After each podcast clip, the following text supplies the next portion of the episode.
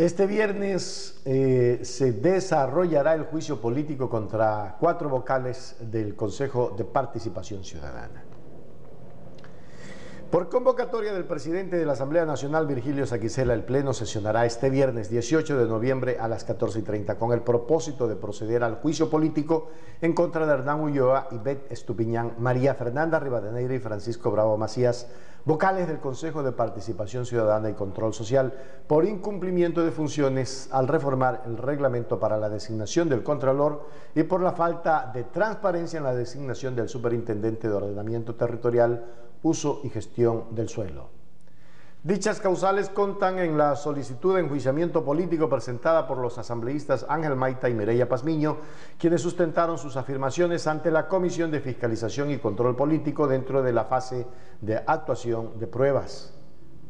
Esta convocatoria responde a la decisión adoptada por el Pleno de la Asamblea Nacional el martes 15 de noviembre, con 84 votos afirmativos, por lo cual resuelve enjuiciar políticamente a los cuatro consejeros y consejeras del Consejo de Participación Ciudadana y Control Social, al haberse encontrado méritos suficientes conforme a la solicitud y pruebas presentadas y practicadas en el juicio político interpuesto por los legisladores Maita y Pazmiño.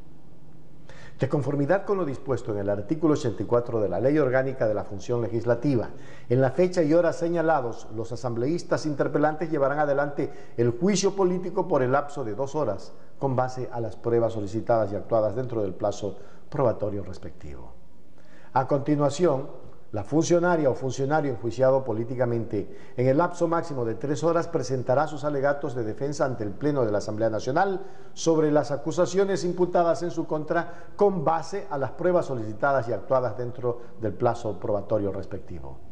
Luego, cada parte podrá replicar por un tiempo máximo de una hora, finalizada la intervención de la funcionaria o funcionario, se retirará del Pleno y el presidente de la Asamblea Nacional declarará abierto el debate, en el cual podrán intervenir todos los asambleístas y exponer sus razonamientos por el tiempo máximo de 10 minutos, sin derecho a réplica. De no presentarse al término del debate una moción de censura o destitución, se archivará la solicitud.